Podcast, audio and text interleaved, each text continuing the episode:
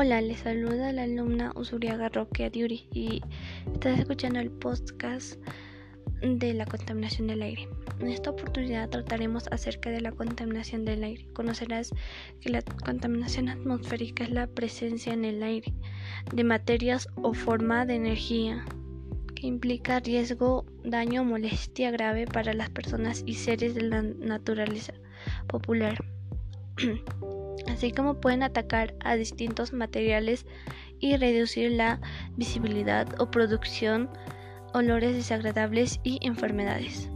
Debemos entender como contaminación al aire a una mezcla de partículas sólidas y gases en el aire, las emisiones de automóviles, los compuestos químicos de las fábricas, el polvo y el polen, y las espóferas de moho pueden estar suspendidas como partículas. Cuando el ozono forma la contaminación del aire, también se le conoce o denomina como SME o E.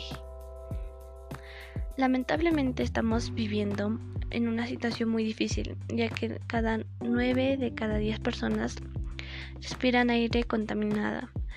Dado a esto, algunos tienen enfermedades respiratorias, como el cáncer al pulmón y la neumonía.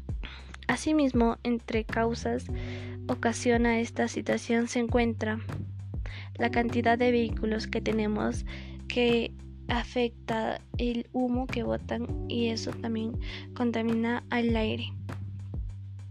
Ahora les traigo un plan de acción para reducir la contaminación al aire. Para esto yo propongo una implementación de una política ambiental coherente y general para las diferentes instituciones según sus competencias y una capacidad de, monitorear la situación ambiental como el variable de desarrollo.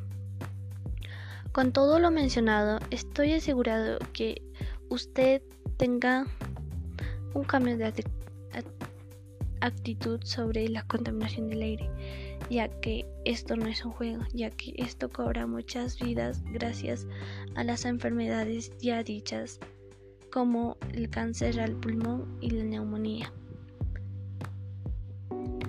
Gracias por permitirme llegar a ti y nos encontraremos en el siguiente podcast. La contaminación ambiental es una enfermedad incurable, solo se puede ser prevenida.